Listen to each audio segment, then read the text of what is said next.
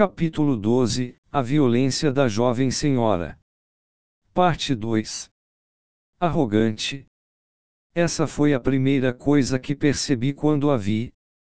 Ela era dois anos mais velha que eu, com um olhar forte e afiado, além de cabelo ondulado.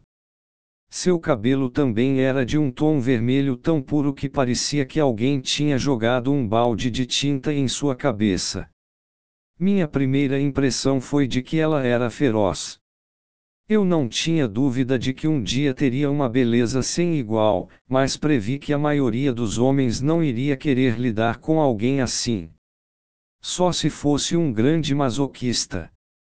Bem, certo, talvez não fosse tão ruim assim. De qualquer forma, ela era perigosa. Meus instintos gritaram diversos avisos quando me aproximei. Mas não era como se existisse a opção de fugir. Então, em vez disso, cumprimentei-a, exatamente como Philip havia instruído. É um prazer conhece-la. Sou Rudeus Greirat. Humph. Ela olhou para mim e bufou, exatamente igual seu avô. Estava com os braços cruzados firmemente sobre o peito enquanto me olhava por cima, tanto figurativa quanto literalmente, já que estava acima de mim. A expressão dela ficou azeda quando disse: O que é isso? Ele é mais novo do que eu. E ainda dizem que deveria me ensinar. Parem de brincadeiras. Eu percebi, ela era bem orgulhosa. Mas não poderia voltar atrás. Acho que idade não tem nada a ver com isso, falei. Ah, é mesmo. E você tem algum problema comigo? Sua voz soou tão alta que meus ouvidos doeram. O que estou dizendo, senhorita, é que existem coisas que posso fazer e que você não pode. No momento em que falei isso, seus cabelos pareceram arrepiar, como se fosse uma manifestação física de sua raiva. Foi aterrorizante. Ah, merda, porque eu preciso ter medo de uma garota que ainda nem tem 10 anos. Evidentemente cheio de si mesmo, não é? Quem pensa que eu sou? Reprimi meu medo e respondi. Você é minha prima de segundo grau, não? Segundo. Mas que diabos é isso? Significa que meu pai é primo do seu pai. Em outras palavras, você é neta do meu tio avô. Do que você está falando? Não entendi. Talvez não tivesse sido a melhor forma de explicar. Talvez devesse apenas dizer que éramos parentes. Você já ouviu falar do Paul, não ouviu? É claro que não. Ah, tudo bem. Isso foi inesperado. Pelo visto, ela não sabia quem era ele. Não que isso realmente importasse. Seria mais importante fazê-la falar. Afinal, quando começa um jogo, a melhor maneira de construir relacionamentos com um NPC é conversando sobre a mesma coisa várias vezes. Assim que pensei nisso, ela ergueu a mão e me deu um tapa. Hã? Foi tão abrupto? Ela simplesmente bateu no meu rosto. Um pouco confuso, perguntei: por que me bateu? Porque você está agindo todo cheio de si, mesmo sendo mais jovem do que eu. Então foi isso. Minha bochecha ainda estava quente, bem no ponto onde ela me estapeou. Doeu. Isso doeu, pensei. Minha segunda impressão foi de que ela era violenta. Acho que parecia que eu não teria outra opção. Certo, então retornarei o favor. O que? Não esperei pela resposta dela, apenas a estapeei. Smart. Não foi um som lá muito agradável. Bem, Provavelmente foi um tapa fraco, já que eu não estava acostumado a bater nas pessoas. Ainda bem. Pelo menos ela sentiu a dor, isso me tranquilizou. Agora você entende. Como é levar um tapa, era o que tentei dizer, mas pelo canto do olho, vi seu cabelo se arrepiando enquanto puxava o punho para trás. Era exatamente a mesma pose das estátuas Nil, os guardiões divinos e coléricos de Buda. Assim que pensei nisso, seu punho fez contato. Sua perna enroscou na minha e tropecei. Então sua mão bateu contra meu peito, me forçando contra o chão. Segundos depois, ela estava empoleirada em cima de mim.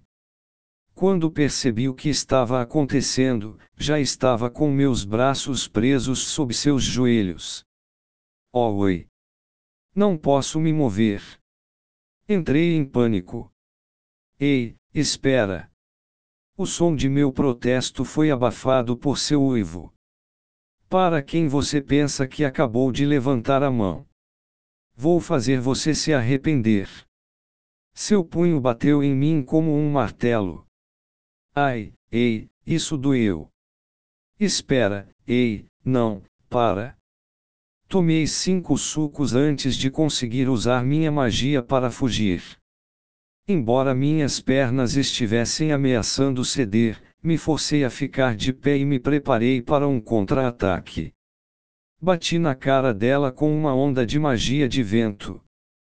Você não vai se safar dessa, meu ataque a derrubou, mas não foi o bastante para a parar.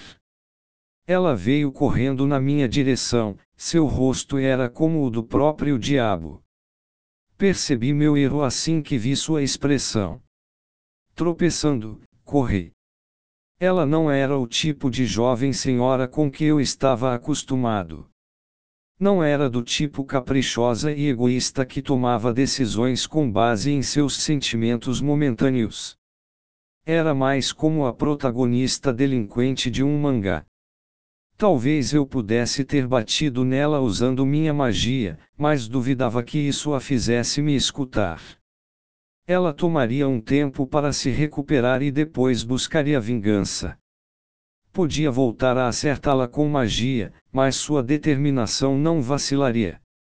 Ao contrário de uma protagonista de mangá, era mais como se ela gostasse de lutas sujas.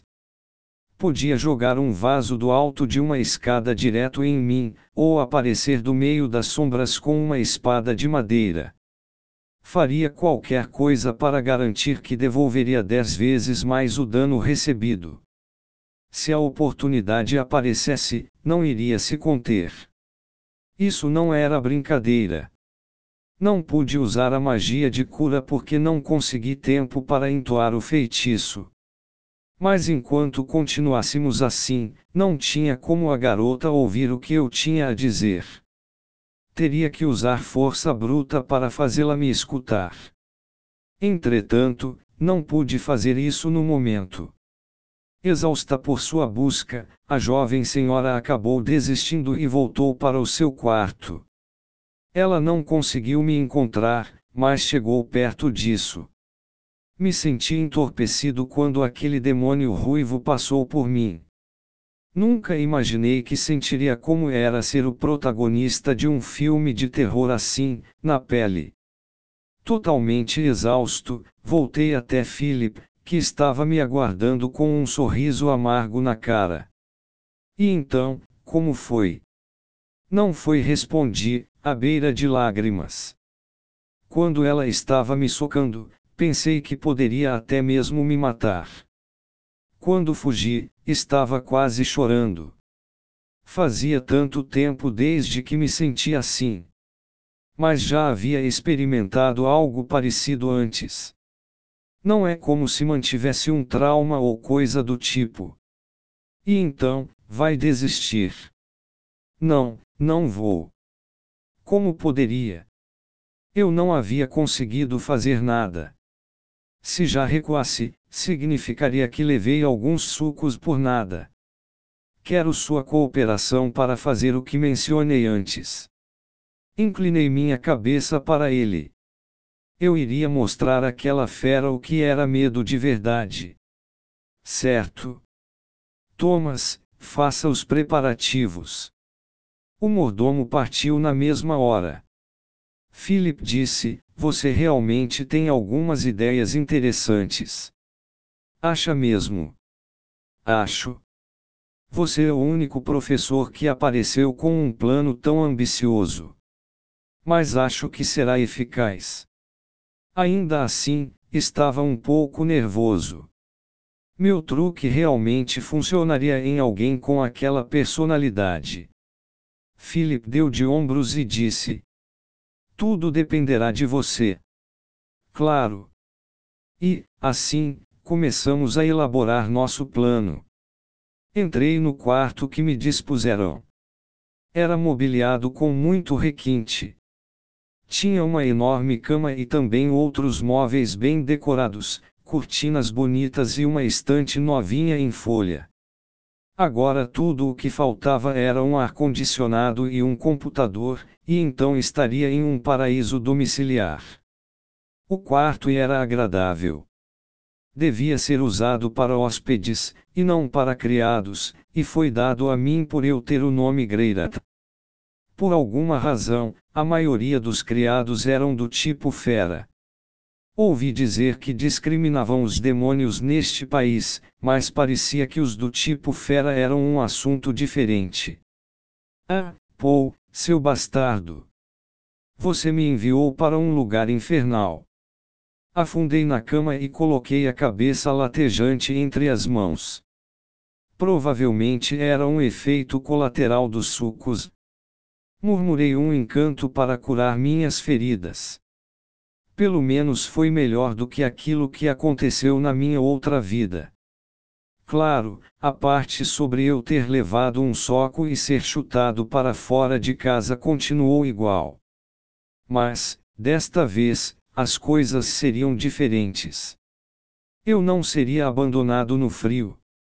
Havia um mundo de diferenças entre o meu velho e meu novo eu. Pouco cuidaria disso, ele já tinha conseguido um trabalho para mim, assim como um lugar para dormir. E até me deu algum dinheiro para gastar. Isso era mais do que o bastante. Se minha antiga família tivesse feito tudo isso por mim, talvez pudesse ter mudado. Se tivessem encontrado um emprego para mim, um lugar para morar e me vigiassem para que eu não fugisse. Não, isso jamais aconteceria. Eu tinha 34 anos e nunca trabalhei. Me abandonaram porque não havia nada que pudessem fazer comigo. Enfim, duvidava que mudaria mesmo se tentassem algo. Provavelmente nem tentaria trabalhar. Se levassem meu computador, meu único amor, para longe, talvez teria pensado em algo como suicídio. As coisas agora tinham mudado, tudo era diferente. E eu até decidi trabalhar e ganhar dinheiro por conta própria. Podia ter sido forçado a esta situação, mas o momento foi perfeito. Talvez não tivesse entendido Paul. Mas ele não precisava me enviar logo para cá. O que diabos era aquela criatura raivosa, de qualquer forma? Em todos os meus 40 anos de vida, nunca tinha visto algo parecido. Aterrorizante não era a palavra ideal. Mas sim violenta. Como se fosse uma panela de pressão explodindo. Algo ruim o suficiente para criar estresse pós-traumático. Eu podia até mesmo ter acabado molhando as calças. Enquanto a maioria das lâminas japonesas tinham um lado contundente, ela era como uma espada de dois gumes. Como um vidro de veneno que houvesse sido jogado por todo o lugar. Agora tinha entendido por que ela foi expulsa da escola. Havia até experiência em como ela balançou os punhos contra mim. Aqueles eram punhos acostumados a socar os outros punhos que serviram para espancar as pessoas, independentemente de estarem resistindo ou não. Ela tinha só nove anos, mas ainda assim era hábil em deixar seus oponentes impotentes. Eu realmente poderia educar alguém assim. Conversei com Philip sobre o nosso plano. primeiro, nós a sequestraríamos e a deixaríamos impotente. Seria então que eu apareceria para ajudar. Assim sendo, ela aprenderia a me respeitar e veria minhas aulas obedientemente. Um plano simples, claro, mas eu sabia como fazer. Contanto que conseguisse o resultado esperado, ficaria tudo bem. Mas iria mesmo. Ela era muito mais violenta do que jamais pude imaginar. Berraria e gritaria até que o oponente mordesse a isca, depois o golpearia até virar panqueca. Sua agressividade deixou claro o quão forte era seu desejo por vitória. Seria possível que, mesmo após sequestrada, não mudaria. E se, quando eu fosse ajudar, não ficasse surpresa e só resmungasse algo como: demorou demais, idiota. Era possível.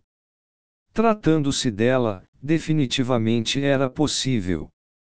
Era provável até mesmo que a garota reagisse de uma maneira imprevisível.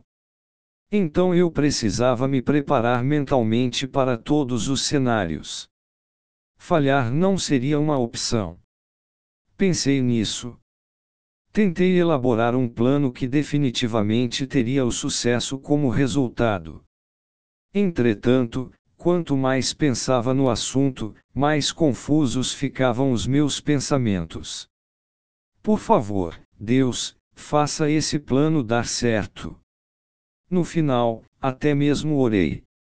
Eu não acreditava em Deus, mas mesmo assim, como qualquer outro japonês, voltei-me à oração quando encontrei um enorme problema.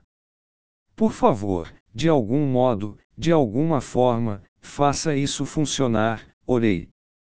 Foi quando percebi que havia deixado minhas preciosas calcinhas para trás, lá em Buena Village, e chorei. Não havia nada de Deus, também conhecido como Roxy, por perto.